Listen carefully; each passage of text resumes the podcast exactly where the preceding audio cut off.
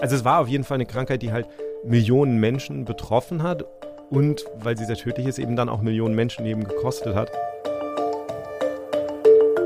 He could see that this looked very much like smallpox. The smallpox has escaped from the lab and infected this woman. Die Leute haben sich extrem viel Sorge gemacht. Also man wusste nicht, wie das da aus dem Labor entfleucht ist, das Virus. Wie kann man sich eigentlich wieder sicher fühlen, bevor man das weiß? Wenn man sich jetzt mal klar macht, was für eine Abwägung das damals vor den Impfstoffen war. Also, das ist nicht so, so, so man konnte nichts machen und die Kinder sind nicht gestorben, sondern du, du wusstest, du kannst etwas machen, aber mit einer Wahrscheinlichkeit von 1 in 100 tötest du dein Kind damit.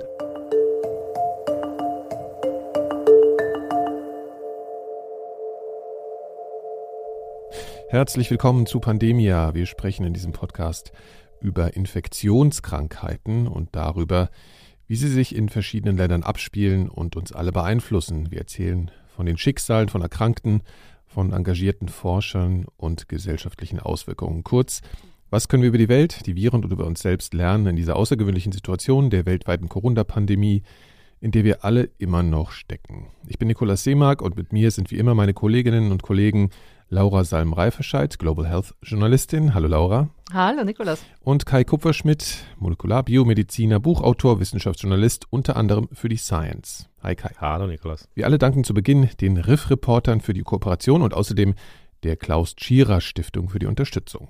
Es geht hier jetzt auch gleich los Vorher möchte ich euch nur mal kurz darauf hinweisen, dass ihr uns hier als Team unterstützen könnt. Das hilft uns wirklich sehr dabei, hier in konstanter Weise diesen Podcast zu produzieren. Schaut doch mal auf club.4000herz.de vorbei. Da gibt es die Möglichkeit, unsere Folgen früher und ohne Werbung zu hören und uns eben gleichzeitig dabei zu helfen, Pläne für die Zukunft zu schmieden. club.4000herz.de. So, heute möchten wir über die erste Krankheit sprechen, die vom Menschen ausgerottet wurde.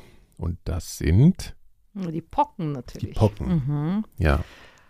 Und wir sprechen aber heute über einen ganz speziellen Teil. Wir sprechen eigentlich über das Ende von den Pocken, oder? Ja, und, und den Anfang vom Ende mhm, gewissermaßen. Genau. Ende und den Anfang vom Ende. Also dann fangen wir doch mal beim, beim Anfang Ende des Endes an. Nein, oder? Nee, beim Ende, des Endes. Das Ende, okay, fangen wir, also wir fangen einfach mal an zu erzählen. Genau, ich erzähle einfach mal. Ja. Also wir, wir sind am 11. August 1978 und in Birmingham, zweitgrößte Stadt in England, mitten im Zentrum von England, wird eine Frau, 40-jährige Frau, krank. Die Frau heißt Janet Parker. Sie ist medizinische Fotografin und arbeitet in der Anatomieabteilung an der Uni von Birmingham, also an der Medical School dort. Und die kriegt Kopf- und Muskelschmerzen und einen kleinen Ausschlag und denkt sich nicht viel dabei, aber irgendwann geht es ihr schlechter und dann kommt ein Arzt, ein Hausarzt zu ihr, die wissen nicht wirklich, was es ist, sagen, okay, irgendein ja, Ausschlag. Ähm, dann kam noch ein zweiter Arzt, wussten auch nicht, was es ist. Die haben dann gesagt, vielleicht, okay, Windpocken. Dann ging es immer schlechter und dann haben ihre Eltern sie zu sich geholt, also zu, äh, zu sich ins Haus geholt. Und die haben dann noch eine Ärztin gerufen. Und die Ärztin hat gesagt, irgendwie, es kommt dir komisch vor, was das sein kann. Äh, die hat einen Krankenwagen gerufen und dann wurde ähm, Janet Parker ins East Birmingham Spital eingeliefert. She was then seen initially by the junior doctor who clerked her in and by other consultants as well. And then they looked at what they saw and I think they were sort of thinking, well, this can't be smallpox. Doesn't make any sense. Smallpox has been eradicated. Das war Mark Pallen, der ist Professor an der Uni of East Anglia, auch in England, und erforscht äh, Genome von Mikroben und hat ein Buch geschrieben, das heißt The Last Days of Smallpox. Smallpox sind die Pocken. Das sind die Pocken, genau. Und dazu muss man sagen, also wir reden ja hier vom Jahr 1978, aber da gab es eigentlich gar keine Pocken mehr in dem Jahr. Die Ärzte haben das gesehen und gesagt, ja, vielleicht Pocken, aber kann ja nicht sein, es gibt ja keine Pocken mehr. Ja. Es war so, dass am 26. Oktober 1977 gab es eben den letzten Fall von Pocken in Somalia. Das war die schwächere Form, also das war Variola minor, also die schwächere Form von Pocken, die nicht mhm. so tödlich war. Und 1975 gab es den letzten Fall in Bangladesch von dieser tödlichen Form, also Variola major. Und das konnte man ganz konkret feststellen. Das, da wusste, weiß man genau Fälle. die Person mhm. namentlich und so weiter. Also mhm. die dann auch, äh, ich glaube, in beiden Fällen haben die sogar überlebt auch. Aber das waren die letzten Fälle und das in Afrika und in Asien. Also das heißt, im, in Europa war es eigentlich schon im 20. Jahrhundert nicht mehr wirklich endemisch. Schon immer wenn es Ausbrüche in Europa gab, waren die meistens eingeschleppt äh, von mhm. eben ja. anderen Kontinenten. Und man glaubt schätzungsweise, dass im 20. Jahrhundert aber immerhin noch 300 Millionen Menschen durch äh, Pocken getötet wurden weltweit. Das ist, das ist, total interessant. Also es ist immer, die, die Pocken, weil es eine Krankheit ist, die es, die es nicht mehr gibt, die sind so ein bisschen so das Schreckgespenst natürlich. Ich glaube, man muss mit diesen Zahlen immer so ein bisschen vorsichtig sein, ähm, weil diese Schätzungen natürlich, ich meine, wir sehen das ja jetzt im Moment bei Covid-19, wie schwer es ist, quasi gute Zahlen für etwas mhm. zu kriegen im Jahr 2020. Mhm. Ähm, das heißt, äh, woran sind die Menschen dann wirklich gestorben? Ähm, das, das kann man natürlich, äh, so Anfang des 20. Jahrhunderts oder so, ist natürlich völlig grobe Schätzung. Wir wissen so, ab der zweiten Hälfte des 20. Jahrhunderts wissen wir es ein bisschen besser. Also wir wissen, dass so in den 50ern etwa 50 Millionen Fälle im Jahr es gegeben haben soll. Gab dann 1967, glaube ich, wo dann ein bisschen klare Zahlen waren, 10 bis 15 Millionen Fälle im Jahr laut, laut Weltgesundheitsorganisation. Also es war auf jeden Fall eine Krankheit, die halt Millionen Menschen betroffen hat und weil sie sehr tödlich ist, eben dann auch Millionen Menschenleben gekostet hat. Und ob es jetzt 300 Millionen waren oder vielleicht sogar nur 100 Millionen, ich meine, diese Zahlen sind natürlich irgendwie unvorstellbar und es ist ja. einfach, wenn man es mal vergleicht damit, wie viele Menschen im 20. Jahrhundert auch durch Kriege oder so äh, umgekommen sind, dann ist das, glaube ich, einfach so, also das, das, das zeigt einfach nochmal, wenn mal eine Krankheit kommt, die wirklich richtig gefährlich und tödlich ist, wie dramatisch das quasi wirklich weltweit für, also historisch sein kann für die, für die Menschheit. Genau, aber jetzt noch wieder zurück nach England eben. In Wales war 1972 zum Beispiel der letzte Ausbruch. Aber wie gesagt, das waren dann immer eingeschleppte Fälle und das waren dann eher kleinere Ausbrüche. Ich glaube, in dem Jahr war auch der letzte Ausbruch zum Beispiel in Deutschland. Und deswegen hat bei dieser Janet Parker, also bei dieser kranken Frau, die diesen komischen Ausschlag hatte, hat keiner an Pocken geglaubt. And the rather strained analogy I made in the book was effectively for them to think about smallpox in that framework would be thinking about a unicorn. It's simply impossible. It doesn't exist in that context. You wouldn't get smallpox in the middle of England in 1978. It just doesn't make any sense. Also da sagt der Mark Perlen ja nochmal, ähm, mit dem ich gesprochen habe, dass es war, wäre wie ein Einhorn in, mitten in England. Ja, mhm. es gab einfach keine Pocken mehr und deswegen haben die, sind die auch nicht wirklich auf die Idee gekommen, einfach das zu diagnostizieren. Dann haben sie aber einen Pockenexperten hinzugeholt, der Alistair Geddes. Weil sie überhaupt nicht wussten, was es ist. Weil sie einfach Endes. nicht wussten, was es war, mhm. ja. Und, und, und es gab schon, also die, die Infrastruktur für Pocken war schon noch da. Also der wurde immer gerufen, wenn es eben Verdachtfälle gab okay. in, in der Gegend, ja. Mhm. Und bisher waren diese Verdachtsfälle dann immer ein falscher Alarm. Mhm. Aber ähm, Geddes kannte eben Pocken aus eigener Erfahrung, weil er hat auch an der Ausrottungskampagne in Bangladesch gearbeitet. Das heißt, er, er konnte das einfach besser diagnostizieren als die anderen. So then he walks in the room and he can see this woman with the smallpox rash, very characteristic rash. He, yeah, he could tell from the rash and the, the distribution of the rash, which was particularly prominent on the face and the limbs and, and tended to spare the abdomen and the trunk. He could see that this looked very much like smallpox. Ja, Mark Perlen sagt eben, der hat halt gesehen, das schaut sehr wie, wie Pocken aus, weil es so typisch war, man hatte ganz viele von diesen Pusteln im Gesicht, also von diesem Ausschlag im Gesicht und an den Armen und Beinen und eben nicht am Torso. Und zum, im Gegensatz zum Beispiel, glaube ich, zu, zu Windpocken oder zu Chickenpox, da, da, war das eben ein bisschen anders. Da hattest du mehr am Torso und eben weniger an den Armen und Beinen. Mhm. Also wenn du jetzt die Krankheit schon so beschreibst, was passiert denn bei Pocken genau? Kai, kannst du mal erzählen? Ja, also zunächst mal vielleicht ganz kurz zum Virus. Das, das ist so, die Pockenviren sind eine sehr große Familie und Laura hat ja schon gesagt, es gibt eine mildere Form bei Menschen, Variola minor und dann gibt es Variola major, die, die, die schwere, mhm. äh, also die gefährlichere Form. Ähm, aber es gibt auch ganz viele Pockenviren bei Tieren. Also es gibt ähm, die Affenpocken und die Kamelpocken, über die häufiger gesprochen wird, die Kuhpocken, Pferdepocken und so weiter. Das ist eine große Familie und, und auch das Virus selber ist sehr groß, also es gehört zu den, zu den größten Viren, also man kann das mit einem guten, Physisch sehr groß. Ja, genau, also mhm. mit, einem, mit einem sehr guten Lichtmikroskop, normalerweise kann man Viren ja nicht so leicht erkennen, aber mit einem sehr guten Lichtmikroskop kann man das tatsächlich sehen. Mhm. Ähm, die haben so eine ganz charakteristische, so fast rechteckige Form, also so ein Oval. Ja, so Pflasterstein oder so, wie sagt man, äh, Brick. Ziegelstein. Ziegelstein, ja. Ziegelstein ist das Wort, ja. Mhm. Genau, und ähm, was, was halt so charakteristisch ist, also was Laura gerade schon meinte mit dem, mit dem Ausschlag, das ist halt so typisch, also das geht im Grunde genommen damit los, dass äh, die ersten Symptome sind eher wie so eine, wie, wie eine Erkältung oder wie, wie auch eine Grippe, also schon sehr schwer, Fieber, ähm, Abgeschlagenheit, also in der Regel so, dass man halt im Bett liegt. Und dann nach einer Weile kommt halt dieser, dieser erste Ausschlag und, und diese Stellen auf der Haut, die, die so als Ausschlag beginnen, die entwickeln sich dann halt zu so kleinen Bläschen und aus den Bläschen wird dann, werden so richtige ähm, Eiterpusteln, Eiterpusteln, oder? genau, also Mhm. die dann voll sind mit Eiter und auch mit dem Virus natürlich. Und mit der Zeit verkrustet das so und, und auch diese Kruste ist noch voll mit Virus, also ist hochinfektiös. Und das ist auch eine dieser typischen Spätfolgen, die man so im Kopf vielleicht auch noch hat, sind diese Narben, die davon Mhm. bleiben. Also das sind Mhm. viele dieser Pusteln führen dann halt zu Narben, die Menschen auch wirklich entstellen konnten. Ja, also ziemlich furchtbare Bilder, wenn man das äh, sich auf Google antun will. Also sowohl der aktuelle Ausschlag oder der akute als auch die Narben danach. Das ist schon. Und Heftig. interessanterweise redet man ja heute auch noch ganz oft und sagt so, ja, der hat Pockennarben im Gesicht, was aber ein Blödsinn ist, glaube ich, weil ich glaube, in meistens, Wirklichkeit sind es Aknenarben oder, Akne- sowas, ja. Akne, genau, weil, ja. äh, Mhm. Genau, aber, aber tatsächlich dadurch, du hast es ja gesagt, dadurch, dass, äh, dass das Gesicht halt stärker befallen ist als bei anderen Krankheiten auch, hat man dann natürlich diese Narben auch gerade im Gesicht viel gehabt. Früher war das durchaus normal, Menschen damit zu sehen und es war etwas, ohne sexistisch klingen zu wollen, aber es war natürlich etwas, was, was damals gerade bei Frauen irgendwie ähm, gefürchtet wurde, dass sozusagen Mhm. die, die Schönheit da verloren ging und, und das sozusagen natürlich auch das Leben dann beeinflussen konnte. Ich glaube, es war auch in ganz vielen Königshäusern im 19. Jahrhundert zum Beispiel, wo das aus den, also von den Porträts, wo sie die nicht gezeigt haben, diese Narben, weil ganz viele von- aus in, in den verschiedensten Könighäusern hatten Leute Pocken, haben es auch überlebt, viele sind natürlich auch gestorben. Aber du hast dann aus diesen Porträts diese, diese Pockennarben einfach weggelassen, also die, Mhm. die, die Maler.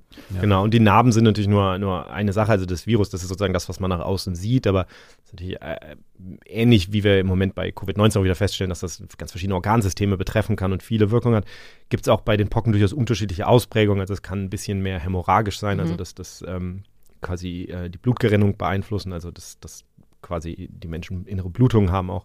Ja. Ähm, aber es kann ganz unterschiedliche Organsysteme befallen und letztlich eben ähm, zum Tod führen. Und, und bei Variola Major, man sagt immer so, es hat bei einem Drittel der Fälle etwa zum Tod geführt, während Variola Minor dann eher bei einem Prozent der Menschen zum Tod geführt hat. Das ist natürlich immer so ein bisschen schwer, ist auch in unterschiedlichen Populationen wahrscheinlich ein bisschen unterschiedlich. Ähm, aber so irgendwo zwischen 10 und 50 Prozent der Menschen, die sich damit infiziert haben, sind daran gestorben. Es In gibt der ganz, Mayo-Form. Mhm. von der Mayo-Form, genau. Ja. Es gibt ganz interessante Diskussionen darüber.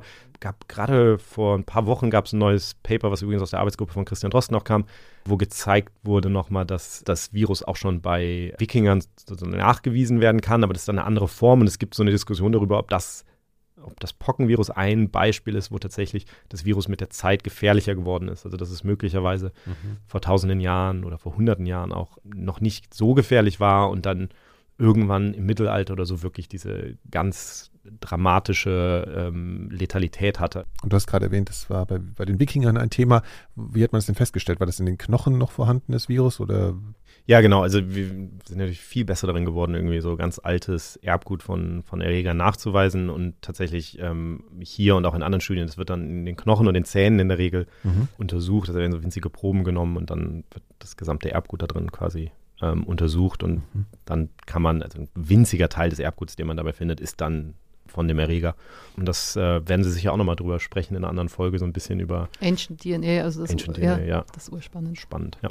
Zurück nach England 1978, wieder ins Krankenhaus zur Janet Parker. ja. Alistair Geddes, der sie jetzt untersucht hat und gesehen hat, okay, das könnten tatsächlich Pocken sein, der wusste nämlich auch noch was anderes, was die anderen nicht am Schirm hatten, die anderen Ärzte, die sie untersucht haben. Alistair Geddes had one fact in his head none of the others had actually had clear in their mind. He knew that she worked in the medical school. And in particular, she worked in the east wing of the medical school at Birmingham. And he knew that there was a smallpox lab there. And that one of his colleagues, Henry Bedson, a virologist, had been working on smallpox. And so for him, it, you know, it stopped being a unicorn in the in the garden. It was, you know, it was like just a horse that's bolted its stable. He he could see that this is actually credible and can be explained if the smallpox has escaped from the lab and infected this woman. Alistair Geddes wusste eben, dass Janet Parker an der Medical School von der Uni gearbeitet hat. Und zwar im, Im ihrer Ostflügel. Dunkelkammer, im Ostflügel auch. Und direkt unter den Zimmern, wo sie gearbeitet hat, war das Pockenlabor. Und da hat eben der Virologe Henry Batson an Pocken geforscht. Also Mark Pallen beschreibt das so, es für Alistair Geddes war es plötzlich eben nicht mehr das Einhorn im Garten, sondern es war das Pferd, das aus dem Stall geflohen ist im ja, Grunde, nicht? Und ja. das war, hat plötzlich alles klar gemacht, es muss irgendwie diese Pocken aus diesem Labor zur Janet Parker gekommen sein. ja, ganz schön gruselig. Dieser Henry Batson, der war eben Pockenexperte natürlich, der hat auch schon in Afghanistan und Pakistan äh, an Pocken gearbeitet. Es gab ja keine Pocken mehr, in, also ja. keine wilden Pocken mehr. Und hat gerade noch eine Genehmigung bekommen von der WHO, noch ein bisschen weiter zu forschen. Ich glaube, es gab irgendwie nur noch äh, in rund ähm, ein Dutzend Laboren, haben die Leute in der ganzen Welt noch am Pocken gearbeitet. Ja. Und die WHO wollte auch natürlich nicht, dass da jetzt überall noch Pocken rumfliegen in den verschiedensten Laboren, nicht? Also es war ja auch ein, ein gewisses Sicherheitsrisiko. Und deswegen hat er, und er hat gerade noch eine Genehmigung bekommen, hat, weil um weiter zu arbeiten, war, dass diese Genehmigungen nicht mehr endlos erteilt werden. Ja, und natürlich muss man dazu sagen, es war ja auch dann sind auch immer, es war auch immer schwieriger an Forschungsgelder zu kommen, ja, weil okay. es einfach ja. nicht mehr so ein Thema war. Ja, es war ja ausgerottet. Mhm. Und seine Arbeit war eigentlich hauptsächlich, er hat Pocken verglichen mit anderen tierischen Pocken. Also er hat die sozusagen diese menschlichen Pocken mit tierischen Pocken verglichen, wie zum Beispiel den Monkeypox.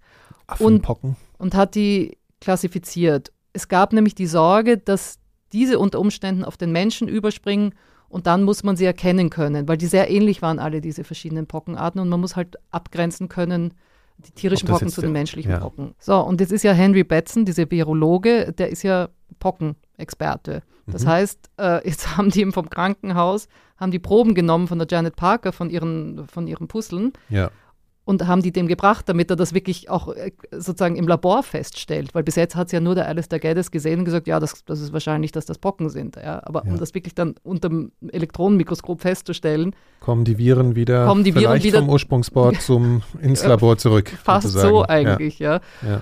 Und der Betzen hat sich das dann dort im Labor angeschaut und hat das gesehen, hat ins Elektronenmikroskop reingeschaut und hat natürlich einen totalen Schock bekommen. They could see that he was like in a trance and he couldn't believe what he was seeing because down the electron microscope he could see these brick shaped particles which are absolutely characteristic of the smallpox virus. And so he knew that this was smallpox. Laboratory diagnosis using the electron microscopy said it was smallpox. And he was the head of that lab. So it escaped from his lab. So he was, uh, you know, very troubled by that. Also das war für den einfach ein totaler Schock. Der hat in diesem Elektronenmikroskop diese eben diese ziegelförmigen Viren gesehen und er wusste, okay, das sind Pocken. Er wusste auch, die Pocken kommen, müssen aus meinem Labor kommen. Die sind mir hier entfleucht sozusagen. Die sind einem ja. von uns hier entfleucht oder ja. irgendwie müssen die da zu Janet Parker gekommen sein. Ja? Und er ist noch dazu der Leiter dieses Labors. Also es war für ihn einfach natürlich eine totale Katastrophe. Janet Parker ist dann in ein spezielles Pockenisolationskrankenhaus gekommen, also es gab diese Krankenhäuser noch, mhm. in, ich glaube überall wahrscheinlich in Europa, also zumindest in England gab es das noch. Ein ganzes Krankenhaus oder war Ein ganzes Abteilung? Krankenhaus tatsächlich, nein, es war ein, weil es musste ja eine, wirklich isoliert sein. Das ja. heißt, das war ein eigenes Krankenhaus.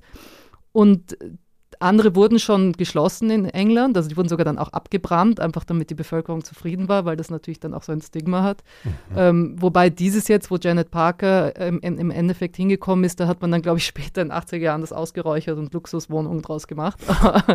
ähm, das Krasse war, dass, dass für dieses Isolationskrankenhaus war ein Paar zuständig, so eine Art Hausmeisterpaar. Das heißt, die wurden, dann, den, die wurde, wurden angerufen, glaube ich, und dann hat man gesagt, okay, es kommt ein Patient, ja, es kommt eine Patientin. Mhm. Und die haben dann alles vorbereitet und die haben das auch über die Jahre, wo, wo es gar keine Patienten gab, immer im Schuss gehalten. Ja.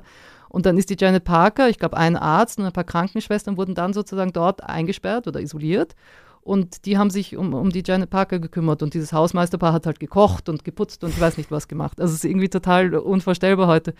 Und das Schlimme ist, dass es ja eigentlich auch gar keine Therapie gab äh, gegen okay. die Pocken. Also das ist ja fast wie bei Ebola, nicht? Da gibt es ja eigentlich auch damals, also gab es ja auch noch keine Therapie. Also du ja. kannst nur sozusagen ein bisschen die Symptome lindern, ja, also irgendwie versuchen, das Fieber zu senken oder ich ja. weiß nicht was.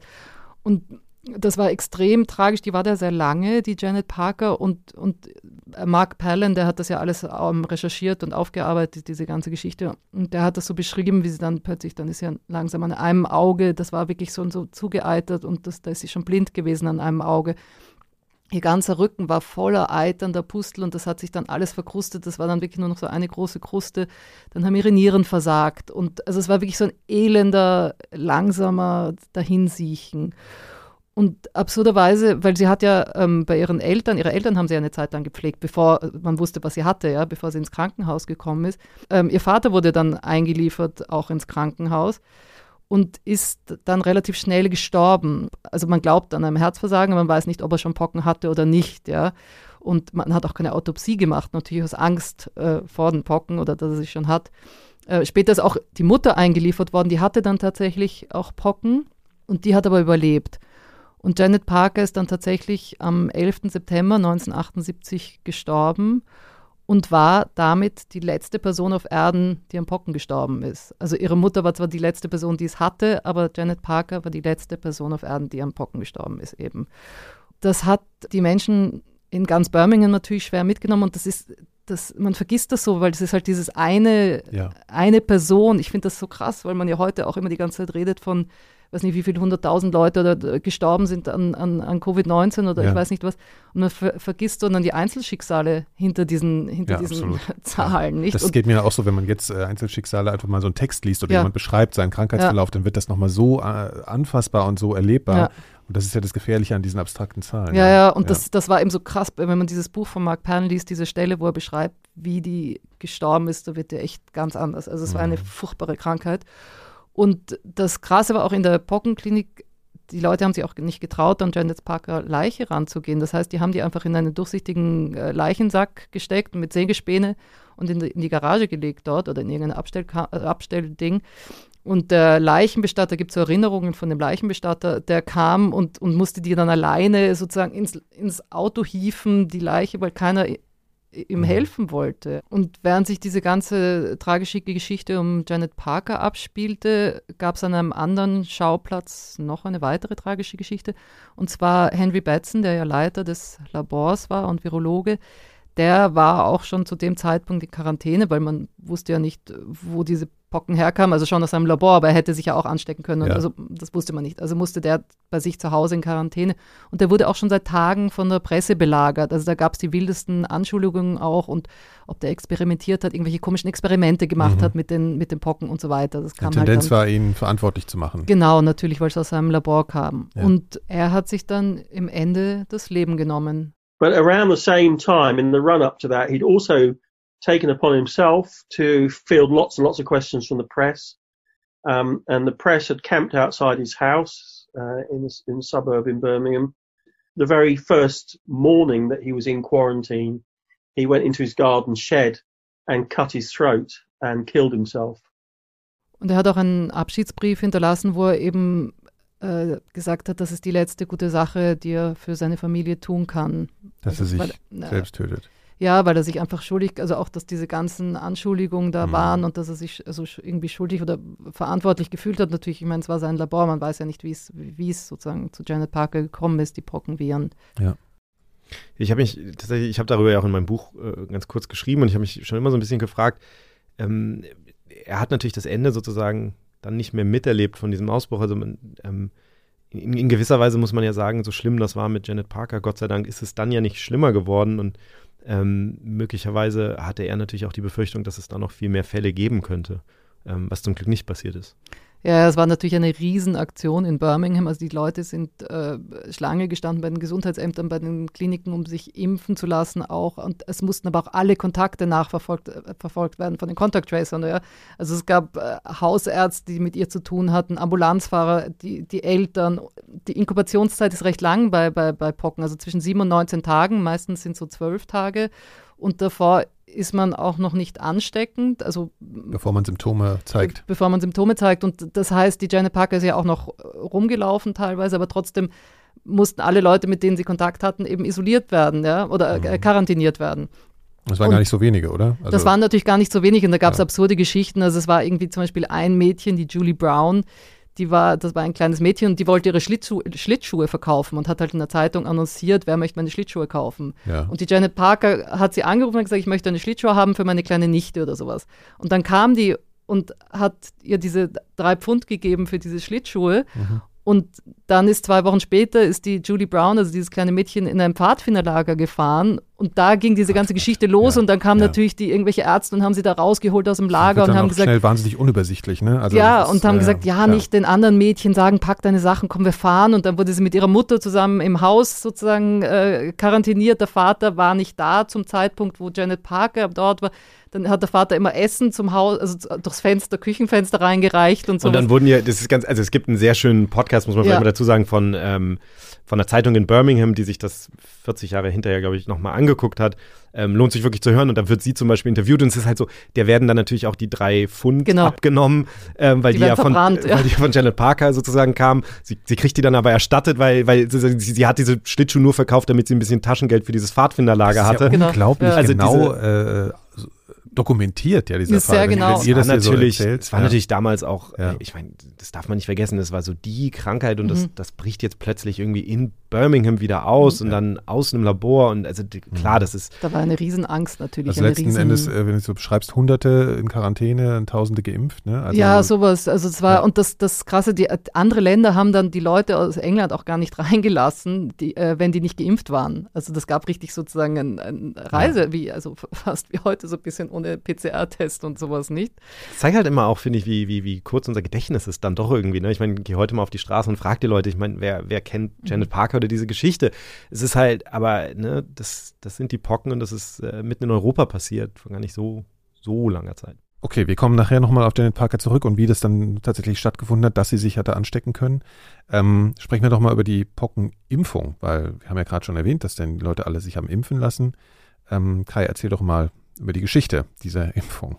Ja, Laura hat ja quasi so das, das Ende der Pocken in gewisser Weise erzählt. Und wir haben ja am Anfang schon gesagt, ähm, wollen über den Anfang des Endes auch sprechen. Und es ist wieder so ein Zufall, dass, dass der Anfang des Endes sehr, sehr nah liegt. Also die Geschichte von Jen Parker passiert ja in, in Birmingham.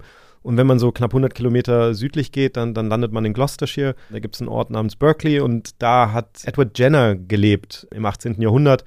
Das ist der Name, der mit, mit, mit der Erfindung von Impfstoffen letztlich in Verbindung gebracht wird also er gilt als der Erfinder des Pockenimpfstoffs und das war der erste Impfstoff. Mhm. Ähm, und was ich so spannend finde, ist, dass das eine dieser Geschichten ist. Also es gibt ja so in der Geschichte der Wissenschaft und gerade in der Geschichte auch der Infektionskrankheiten gibt es dann so einzelne Geschichten, die, die einfach immer wieder erzählt werden und die dann irgendwann so eine so, so, so mythischen Charakter fast annehmen.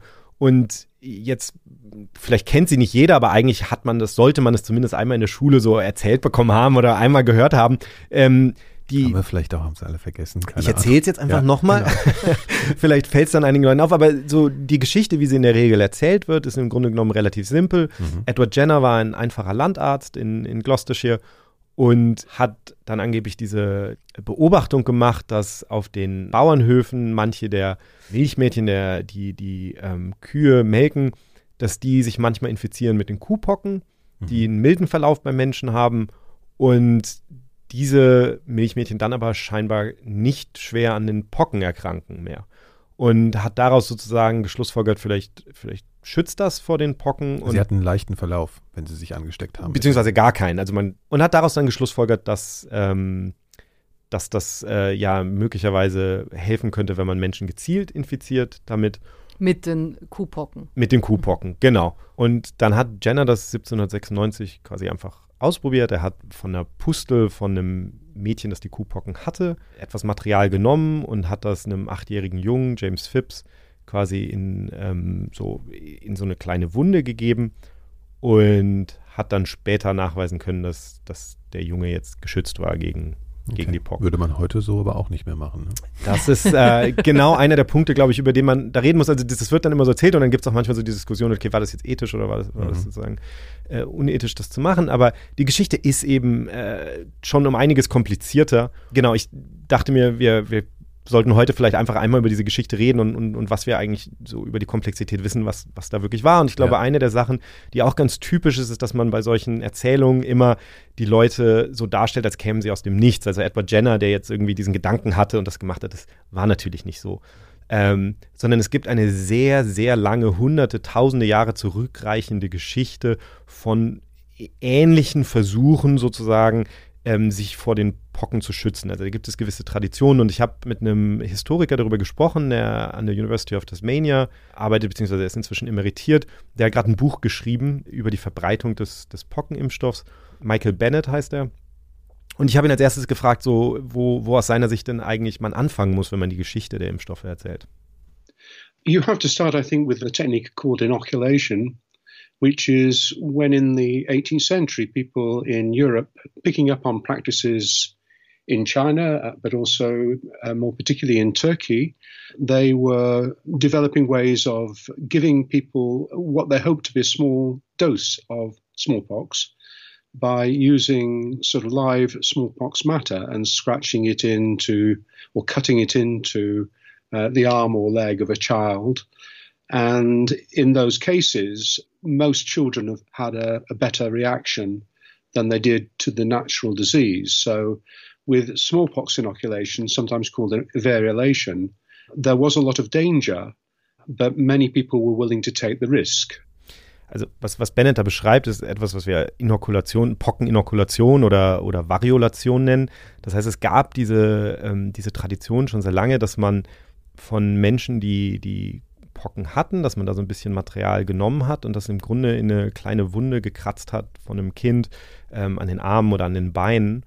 Und die Hoffnung war, dass das Kind dann einen milden Verlauf der Pocken hat aber für den Rest des Lebens geschützt ist vor den Pocken. Also das wusste man schon, dass die Pocken den Menschen nur einmal infizieren. Aber das, das war wirklich eine äußerst umstrittene Technik. Also da gab es alle möglichen Diskussionen drüber, zum Beispiel jetzt äh, religiös motiviert, ja. gab es, äh, es gibt das Gebot, du sollst nicht töten. Wenn das so ist, ist das dann sozusagen okay, äh, ein Kind äh, zu infizieren und dann stirbt das da möglicherweise dran.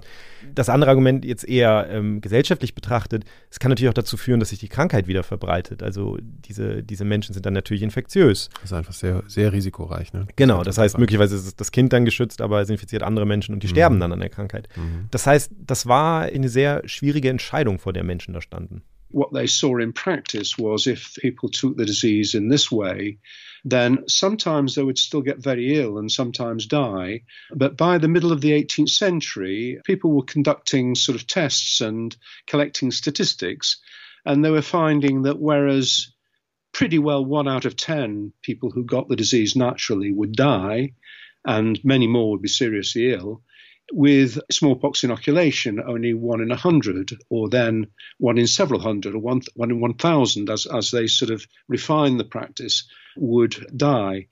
Now, it was still a, a very serious business, and you, you, you can understand why many people were both worried that this was tempting providence, that they were trying to act like God by in, you know, introducing a disease that wasn't there in their own children. And so, of course, if it went badly, parents would feel very, very guilty. Also innerhalb dieser Diskussion darüber, ob man das jetzt machen sollte oder nicht, das, das wurde wirklich auch weltweit dann geführt und, und ähm, in den USA zum Beispiel ähm, zwei Personen, die da sehr wichtig waren, waren Benjamin Franklin, also einer der Gründungsväter der, der, der USA, sein Bruder James, der, der streng dagegen war. Relativ tragische Geschichte auch bei Benjamin Franklin, der sich eigentlich, der so ein bisschen zunächst, glaube ich, unentschieden war, aber dann eigentlich für, für die Inokulation auch war und auch seinen Sohn äh, Francis Folger Franklin tatsächlich inokulieren wollte.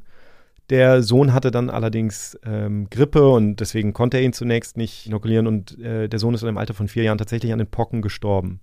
Und das hat Benjamin Franklin sein ganzes Leben lang verfolgt er hat, äh, also es, er wurde dann tatsächlich zu einem der, der größten Verfechter der Inokulation, hat ähm, versucht, also er Menschen. Kam zu spät. Genau, und es hat dann äh, eine Menge Diskussionen ausgelöst. Also es gab dann das Gerücht zunächst, dass möglicherweise, also auch da wieder Echos von heute, aber dann gab es halt das Gerücht, dass er den Sohn hätte tatsächlich inokulieren ließ und mhm. der Sohn daran gestorben ist. Ja. Und dann ist Franklin quasi an die Öffentlichkeit gegangen und hat gesagt, ähm, das war nicht so, ich hätte meinen Sohn inokulieren lassen sollen und ich wollte das auch, aber ich habe es nicht gemacht. Und er wurde einer der großen Verfechter ähm, davon.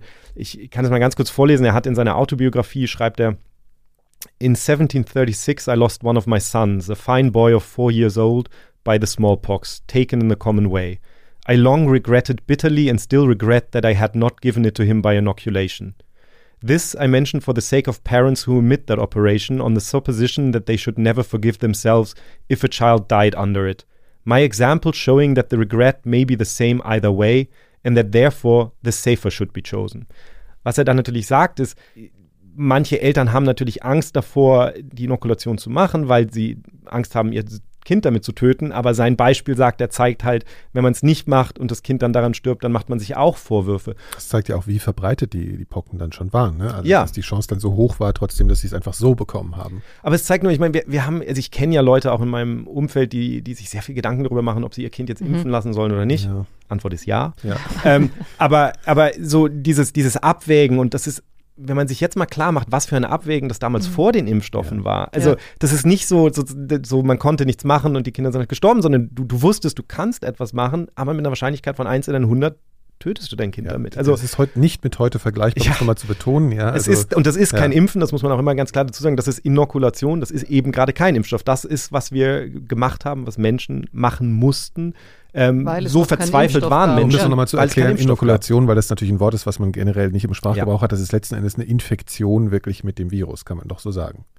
Also es ist schon diese spezifische, also damit ist diese spezifische Technik gemeint, dass ja. man ein bisschen, häufig war das ein bisschen von der Kruste von jemandem, der die mhm. Pocken hatte und dass man so ein klein bisschen von dem Material mhm. quasi so mit einer Nadel oder so reinkratzt, zum Beispiel mhm. in die mhm. Haut. Und der Gedanke war, dadurch, dass das, ähm, also um das das ist natürlich Immunologie letztlich, es ist auch nicht, ähm, nicht hundertprozentig klar im Einzelnen, aber der Gedanke war, dass wenn ich die Pocken sozusagen an den, an den Beinen oder an den Armen in den Körper reinbringe, ähm, anstatt dass ich die einatme und sie direkt an die Organe gehen, dass mein Immunsystem quasi mehr Zeit hat. Das kriegt okay. so ein bisschen Vorlauf, kann sich darauf einstellen und deswegen führt es eben zu einem milderen Verlauf. Mhm. Aber letztlich war es, ich infiziere mein Kind mit einer milderen Version der Krankheit versus der schlimmen. Aber ja. es war natürlich eine absolut ähm, tragische Entscheidung, die, also tragische Dinge, die da passiert sind und, und, und, eine dramatische Entscheidung, die, die die Eltern da fällen mussten.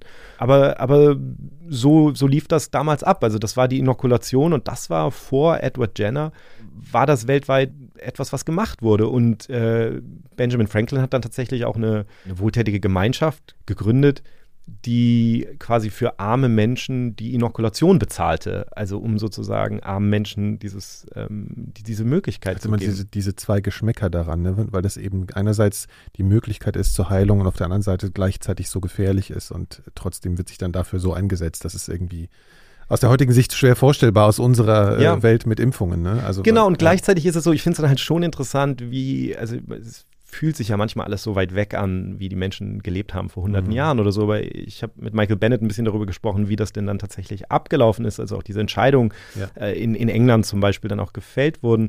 Und da hat er was gesagt, was mich tatsächlich so ein bisschen an heute erinnert hat.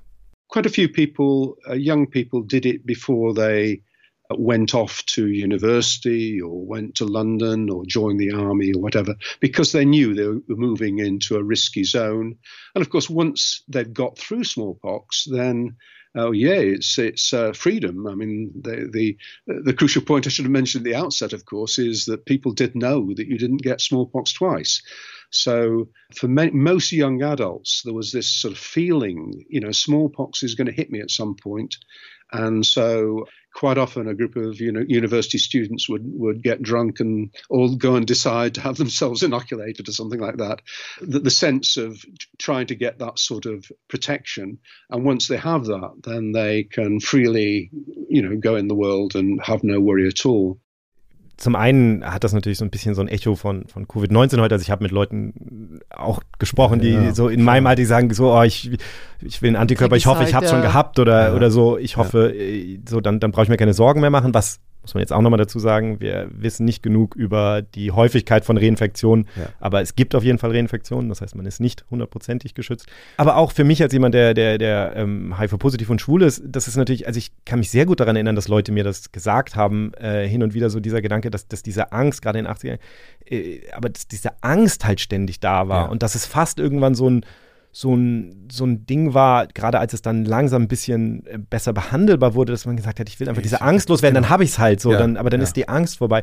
Also sozusagen diese, die, diese Studenten im, im 18. Jahrhundert oder so, das, das Gefühl, mhm. das Lebensgefühl in gewisser Weise, ich finde, man kann das schon, schon sehr gut nachvollziehen. Ja, aber das war sozusagen die Situation vor Jenner. Das heißt, es war jetzt überhaupt nicht so, dass, dass es da, dass das aus dem Nichts kam. Sondern vor Jenner, Jenner müssen wir nochmal kurz einordnen, uns erinnern, das war der ja. Landarzt, der dann diese Versuche gemacht hat. Genau, und tatsächlich ähm, ergibt sich das dann auch logisch ein bisschen aus der Inokulation. They started finding odd people who didn't respond to smallpox inoculation, but they clearly hadn't had smallpox. They swore blind they hadn't had smallpox, but some of them said, but we were infected with cowpox.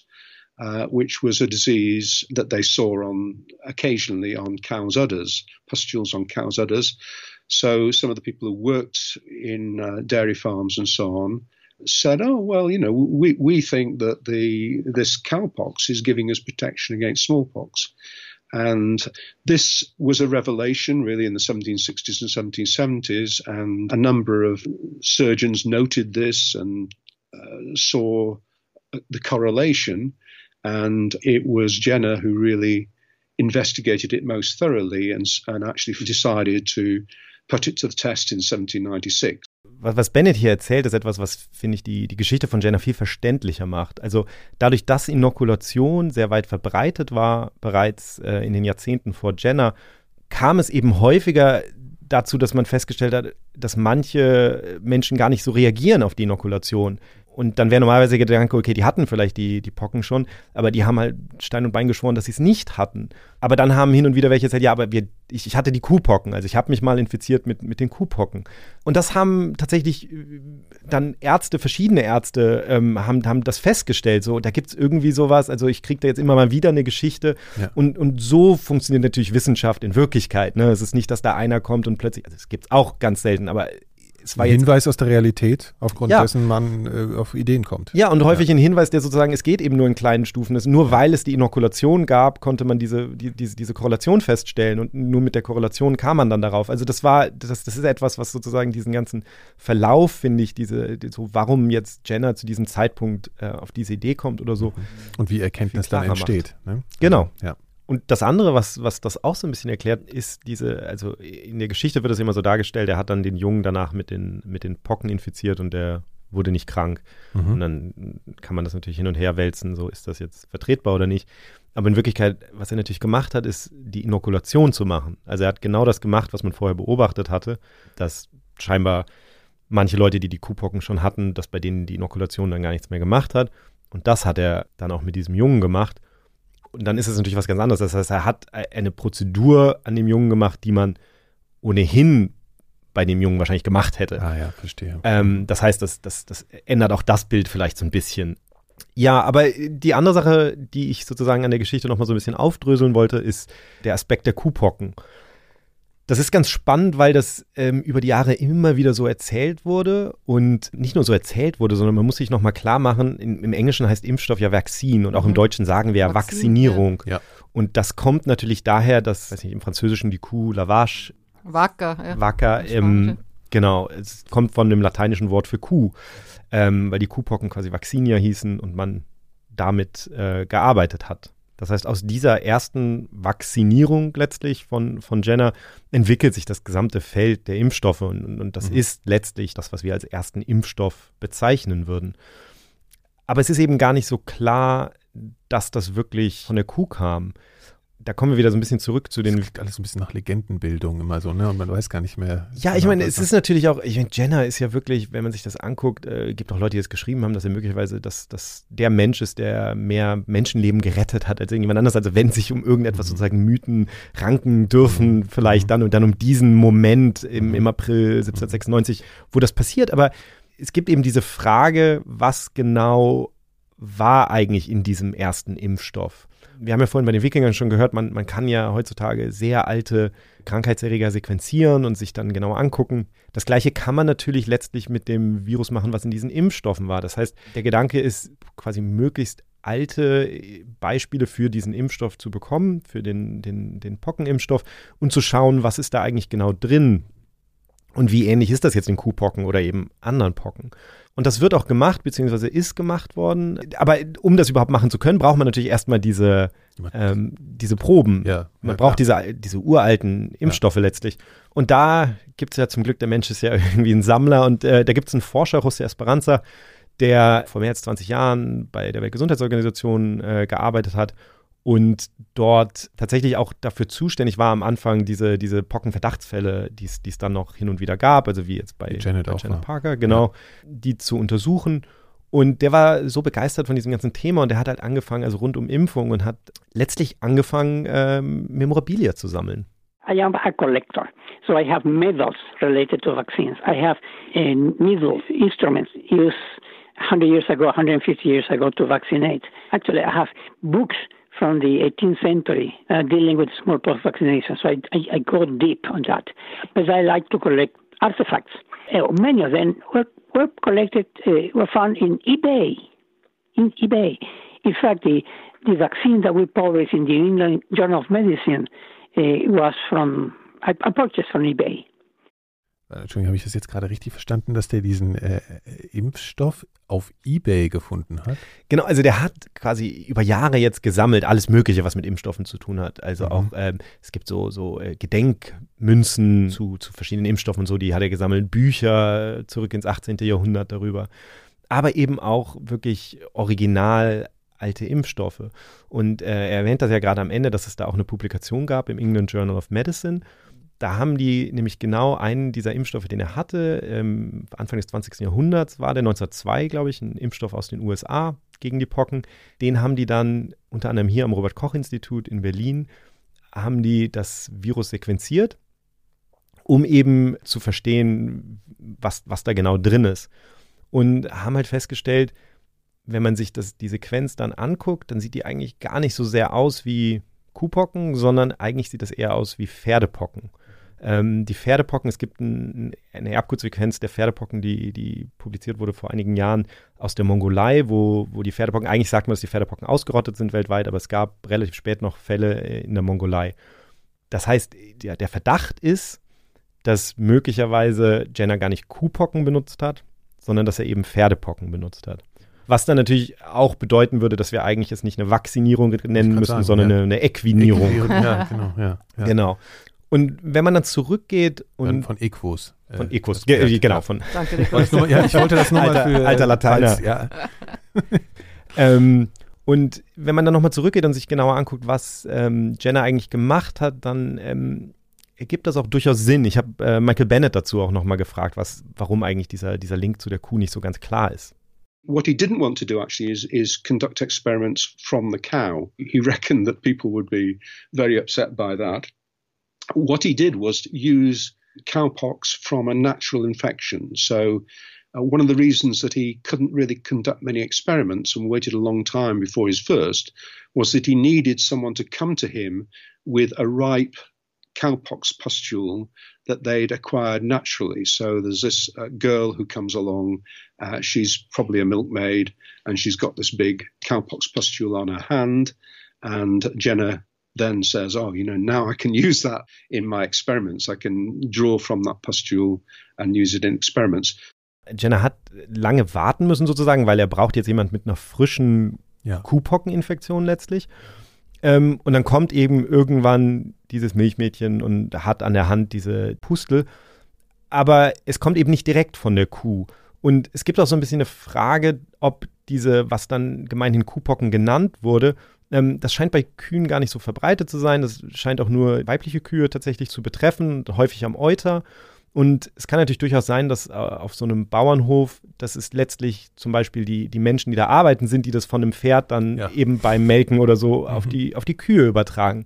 Das heißt, nur weil das jetzt quasi Kuhpocken genannt wurde, heißt noch nicht, dass weil es. Weil Jenner dachte, es wären die Kuhpocken, müssen es die nicht gewesen sein. Tatsächlich hat ne? Jenner selber schon vermutet, dass es ja. möglicherweise die Pferdepocken sein könnten. Er wurde aber, ähm, auch das hat Esperanza mir nochmal gesagt, dass es äh, so in den, wenn man sich die, den Schriftverkehr von damals anguckt und so, dann gab es durchaus Leute, die gesagt haben, jetzt lass uns nicht da groß drüber reden. Und auch Bennett hat nochmal gesagt, dass im Grunde genommen dieser, die, die, dieser tierische Ursprung gerade am Anfang, so ich sag mal aus PR-Gründen, auch weitgehend verschwiegen wurde.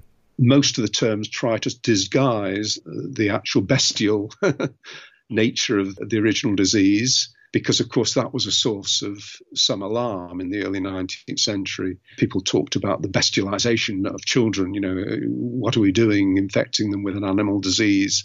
Uh, are they going to uh, uh, behave badly and start sprouting horns and hair and things like that? So there was a bit of a bit of a panic about that, but um, I, I, think a, a, lot of it was. Um, fairly humorous and you know a bit, bit wild, but amazing. Most people did settle down to the idea of uh, using cowpox.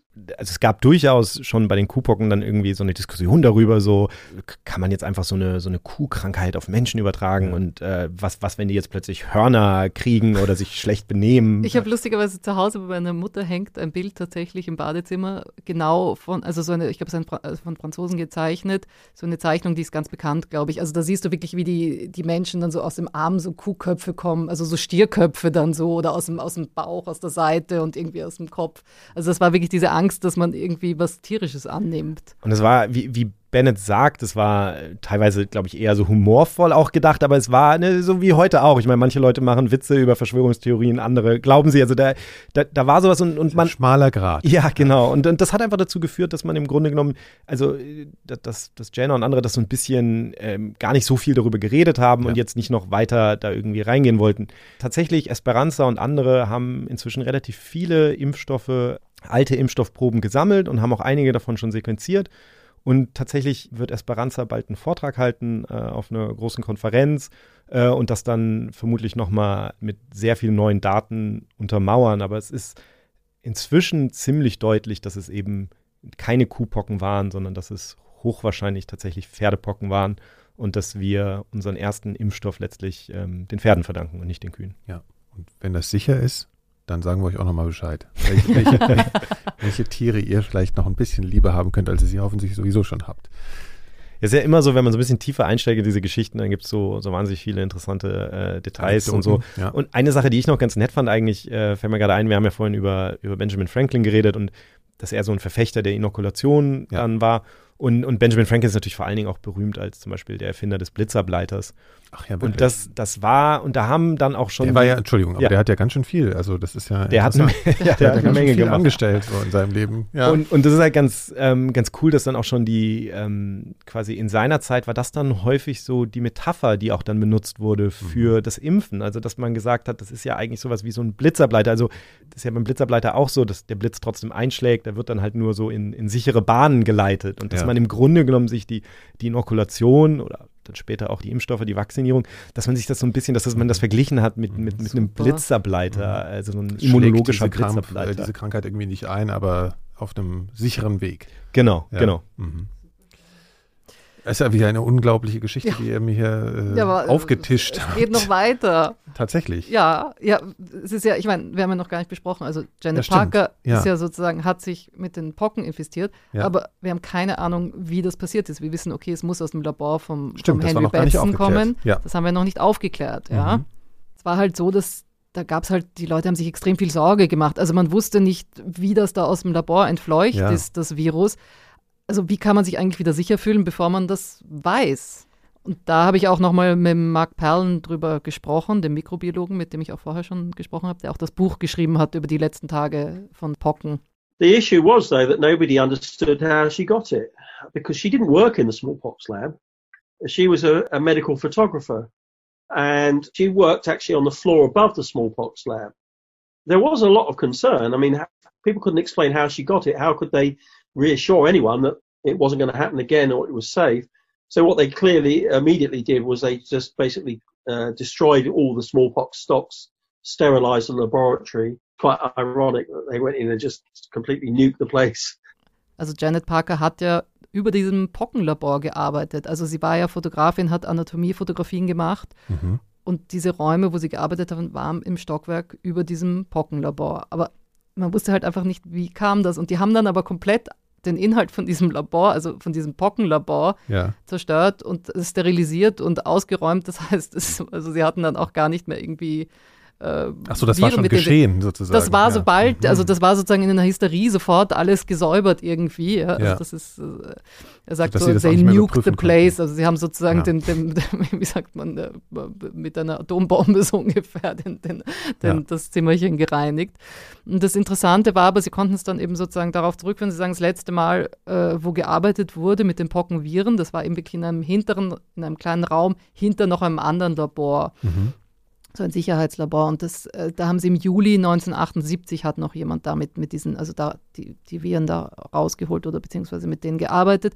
Interessanterweise waren diese Viren, das waren Variola Major ähm, Viren aus Pakistan, die die da hatten und auch untersucht haben. Und man kann sagen, das, die haben den Stamm Abid genannt, nach einem kleinen Jungen von dem sie die Proben hatten aus Pakistan eben. Also ja. daher kamen diese Viren, an denen sie gearbeitet haben. Und man hat natürlich da auch unter so entlüfteten Sicherheitslaborbänken gearbeitet.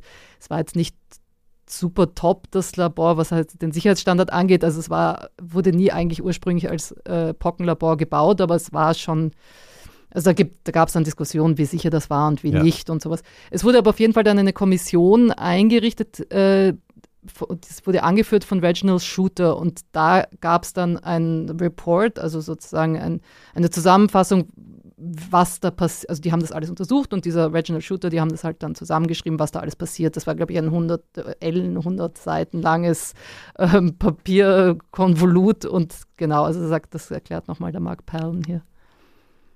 They came up with a rather damning report, actually, which was it was very strangely written. It was it, it was instead of trying to work out what the problem was, it was working out who's to blame. They took the view that the the lab wasn't very well run. That Bedson clearly hadn't been running a tight lab. Uh, he, he looked like he'd been rushing his work because he knew that he wouldn't be able to work on smallpox for much longer. They also looked at the disposition of the rooms and, and they, they came up with this idea that there was an air duct that connected the smallpox lab with the floor above and that the virus could have escaped up there. Also er sagt, das war sehr seltsam, weil dieser Report hat eigentlich nicht das Ziel gehabt oder es schien so, als ob es nicht das Ziel hatte, rauszufinden, wo eigentlich das Problem war und was passiert ist, sondern wirklich um jemand die Schuld zu geben. Also er, der Mark Perlin findet, dass das war sehr beschuldigend. Also es hat wirklich sozusagen gesucht, was wurde, was hat der Henry Batson da in diesem Labor falsch gemacht im Grunde oder seine, er und seine Angestellten. Und äh, da wurde halt sozusagen suggeriert, dass das Labor wurde, war nicht sehr gut äh, also, äh, geleitet oder geführt und auch mit den Tieren, wie die da umgehen, mit den Versuchstieren, wie die umgegangen sind. Das eigentlich alles gar nichts damit zu tun hat, ne? wie es dann äh, ein Stockwerk höher gekommen egal, ist. Also aber es ist genau. sekundär. Genau. Ja. ja, aber es war schon sozusagen allgemeines Bild von der Sicherheit oder von Sicherheitsstandards in mhm. diesem Labor. Also das hat er nicht sehr rosig dargestellt. Ja, man muss vielleicht dazu sagen, dass, dass, dass, dass Betzen halt auch wusste, dass seine Zeit quasi abläuft. Also, es gab tatsächlich auch Probleme bei mhm. dem Labor und so, weil es einfach nicht, nicht mehr den, den neuesten Standards auch entsprach. Genau. Und die WHO hatte eigentlich äh, gesagt, okay, ähm, die, die müssen das genehmigen, dass da dran gearbeitet werden darf an den Pocken. Und es gibt tatsächlich einen Schriftverkehr, der ganz kurz vor diesem Fall passiert ist, wo die WHO eigentlich gesagt hat, okay, das sollte jetzt geschlossen werden und Betzen dann aber nochmal sagt nochmal ein paar Monate, ich glaube bis Ende des Jahres. Genau, das hatten so. wir am Anfang gesagt, dass er noch ein bisschen eine Verlängerung gekriegt hat, äh, für, äh, um mit diesen Viren zu arbeiten. Mhm. Ja, weil es ja, wie gesagt, eh nicht mehr so viel Forschung gab daran. Und das Fazit von diesem Shooter Report war eben, dass die Viren, also es gab da Luftschächte und die Viren müssen irgendwie vom unteren Stockwerk durch diese Luftschächte ins obere Stockwerk gekommen sein. Es kam dann auch noch zu einem Gerichtsverfahren gegen die Uni von Birmingham, da wurde sie, glaube ich, wegen Fahrlässigkeit angeklagt oder sowas. Und da haben aber Pockenexperten gesprochen und die haben gesagt, das ist völlig unmöglich, dass äh, so viele Pocken da durch diese Luftschacht nach oben gekommen sind, okay. um Janet Parker anzustecken, also dass ja. die sich da infiziert. Also es ist völlig, das heißt, es ist eigentlich ein bisschen ein Rätsel geblieben, wie sie sich tatsächlich angesteckt hat. Und äh, Mark Pallen eben, der sich da, der ja sehr viel recherchiert hat und dieses Buch eben auch geschrieben hat, äh, der sagt, also wenn das Virus nicht zu, zu, Janet Parker gekommen ist, muss Parker ja zum Virus gekommen sein im Grunde. Mhm. Ja. Und er hat so eine Theorie gehabt, oder das hat, da gab es auch so Gerüchte, also es war kurz vor den Sommerferien hier und Janet Parker hat aus Tradition hinaus immer kurz vor den Sommerferien hat sie alle Kollegen angerufen oder alle Kollegen kontaktiert und gefragt, hey, äh, braucht ihr Fotomaterial, weil ich krieg's günstig, ja, weil sie ist ja Fotografin, ich krieg das günstig von den Händlern. Mhm. Ähm, und sie ist dann tatsächlich von Tür zu Tür gegangen im ganzen äh, Haus, ja, und hat halt geklopft und hat gesagt, hey, braucht ihr Fotomaterial für, für euren Urlaub, ja, Sommerferien stehen bevor. Ja. Ähm, und das war anscheinend sozusagen, ähm, was sie da immer gemacht hat. And what probably happened was that she went to the smallpox lab during one of those trips around the medical school. And what I suspect happened is that although there were the signs saying this is a smallpox lab, don't go in, part school looks the same, every corridor looks the same, each door looks the same. There would have been that anesthetic of familiarity. She'd have just, oh, next door, bang, bang, in she goes. And she had been vaccinated against smallpox 12 years before, so she may well have felt that she was immune. That's the only thing I can think of that would have taken her in there. It still doesn't explain everything because even if she goes into the lab, how did she actually become exposed to enough of the smallpox virus to become infected? But we don't know.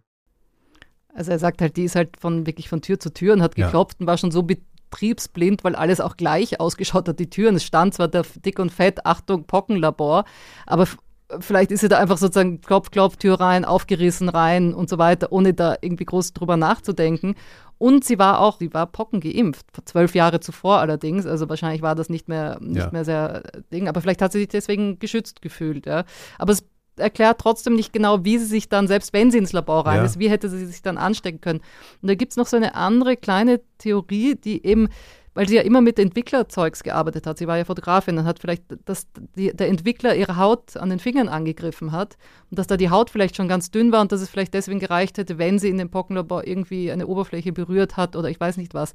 Weil interessanterweise gab es im Jahr 1966 auch schon einen Fall mit einem Fotografen im gleichen Institut, auch dort, dass auch da wieder sich der Fotograf angesteckt hat, allerdings mit einer milden Form von Pocken. Mhm. Und Deswegen, Deswegen ist es nicht so diese, groß geworden. Ja, ja und, der, und der, genau, da haben sich zwar, da gab es aber auch nie eine Untersuchung.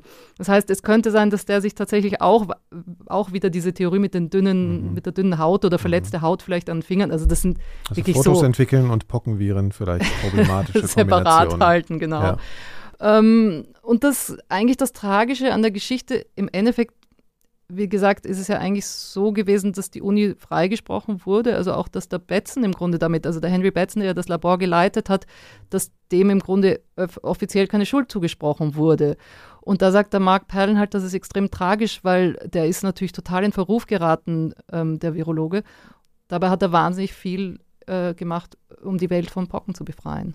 He was part of the efforts to control this horrible disease. And this is where the fact that he got treated so badly is a terrible, terrible sort of tragedy, injustice. Because you can always say that nobody should work on dangerous organisms uh, because there's always a risk they might escape. And we can never say the risk is zero. But if we don't work on these organisms, how can we ever move forward to come up with new interventions? How can we come up with better diagnostics? How can we come up with better treatments, better vaccines? We can't just magic that stuff out of our heads. We have to do experiments. We have to work on these organisms. And so in that sense, you know, Bedson is actually one of the heroes of the eradication campaign and is someone that we should be venerating rather than, as has happened, unfortunately, that he was castigated for being in the wrong. Er sagt halt, man muss das abwiegen, nicht? Er meint, das ist, du kannst halt das Risiko nie auf Null runterschrauben, ja, es ist immer irgendein Risiko da. Aber soll man deswegen nicht an diesen Organismen arbeiten? Also wir würden ja dann, hätten ja, wären ja nie so weit heute in der Diagnostik, in der äh, Impfforschung, in den Therapie, wenn man nicht forscht. Also deswegen sagt er, ja. deswegen ist es eigentlich falsch, dass der Betzen sozusagen das, den ganzen Schuld abbekommen hat und geblamed, also beschuldigt wurde für, dass, dass das alles schiefgelaufen ist. Ja. In Wirklichkeit ist er eigentlich einer der Helden dieses also, dass man das geschafft hat. Ja, ja das finde ich auch wieder das äh, fast schon tragisch-lyrische an dieser ganzen Geschichte, dass jetzt äh, Betzen, der sich äh, selbst getötet hat äh, aus, aus Schuldgefühlen und Angst vor Schuldzuweisungen, jetzt der Held, einer der Helden in dieser Impfstoffgeschichte ist. Ich, ich, ich tue mich ja, ich tue mich ein bisschen schwer mit der Einschätzung. Ich finde es sehr interessant. Ähm, mhm. ich, man darf immer nicht vergessen, dass das ähm, viele Jahrzehnte her ist und heutzutage natürlich ganz andere Sicherheitsvorkehrungen da herrschen. Aber grundsätzlich bin ich ja schon der Meinung, dass ähm, wenn das Virus jemand infiziert und das, das darf einfach nicht passieren. Klar, das Risiko ist nicht null, passiert aber, aber immer dann wieder. ist passiert, mhm. aber dann sind natürlich irgendwo Fehler passiert und mhm. am Ende ist natürlich der Laborleiter okay. schon noch dafür verantwortlich. Also und, und nur zu dem, was Mark Pellen sagt, ich habe halt das Gefühl, es ist halt nicht entweder oder. Das ist ja etwas, was in diesen ganzen Geschichten immer wieder wir sehen, oder? Ich meine, er kann ja sehr wohl sowohl der Held ja. sein, wie auch eine tragische Figur, die einen Fehler gemacht hat, ja. ähm, am Ende.